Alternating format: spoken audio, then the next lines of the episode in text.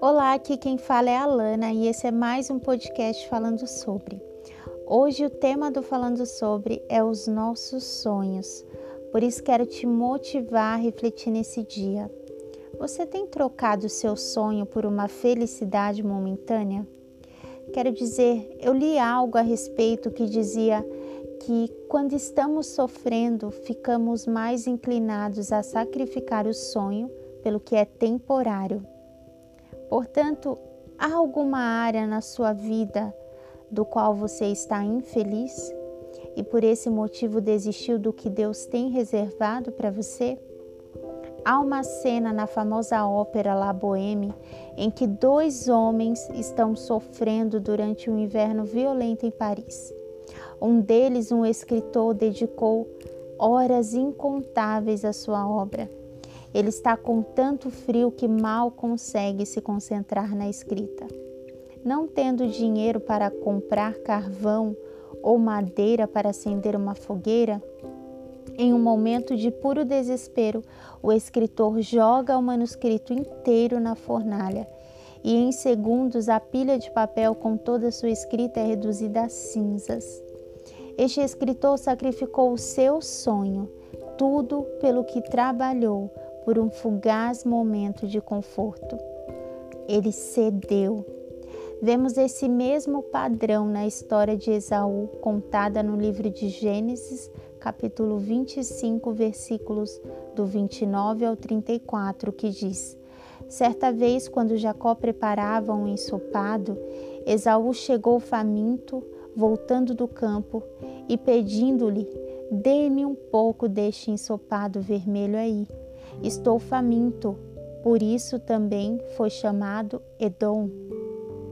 Respondeu-lhe Jacó: Venda-me primeiro o seu direito de filho mais velho.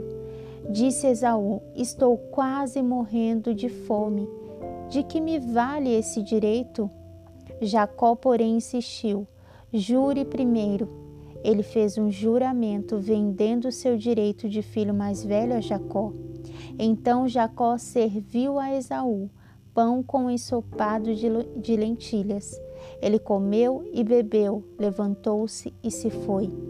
Assim Esaú desprezou o seu direito de filho mais velho.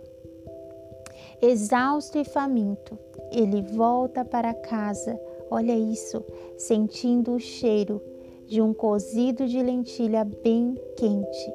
E desesperado por esse alimento, Esaú abre mão do seu direito de primogenitura, todos os privilégios, autoridade e herança que receberia por um pouco de sopa. Ele sacrificou seu futuro pela satisfação momentânea de uma barriga cheia. Às vezes, o sonho de Deus exige sacrifício. Acontece que Deus está mais preocupado com o nosso caráter do que com o nosso nível de conforto. Podemos deixar que as coisas difíceis construam ou destruam nosso caráter. Podemos sacrificar o sonho pelo que é temporário ou podemos perseverar e permitir que a perseverança fortaleça, nos fortaleça molde o nosso caráter e construa maturidade em nós. Por isso quero dizer a você: não desista do sonho pelo que é temporário. Não deixe a dor ou a decepção ou as circunstâncias da vida fazer com que você abandone seus sonhos em troca de soluções rápidas e prazeres momentâneos. Enquanto você optar por desistir, nada mudará em sua condição a desistência só nos levará a desistir de muitas outras coisas com facilidade. É certo de que há certas coisas que precisamos ser fortes para abrir mão, mas há aquelas que nasceu do coração de Deus e você precisa descobrir tendo tempo com ele. Repito, não desista do sonho pelo que é temporário. Eu fico por aqui e até o próximo podcast falando sobre.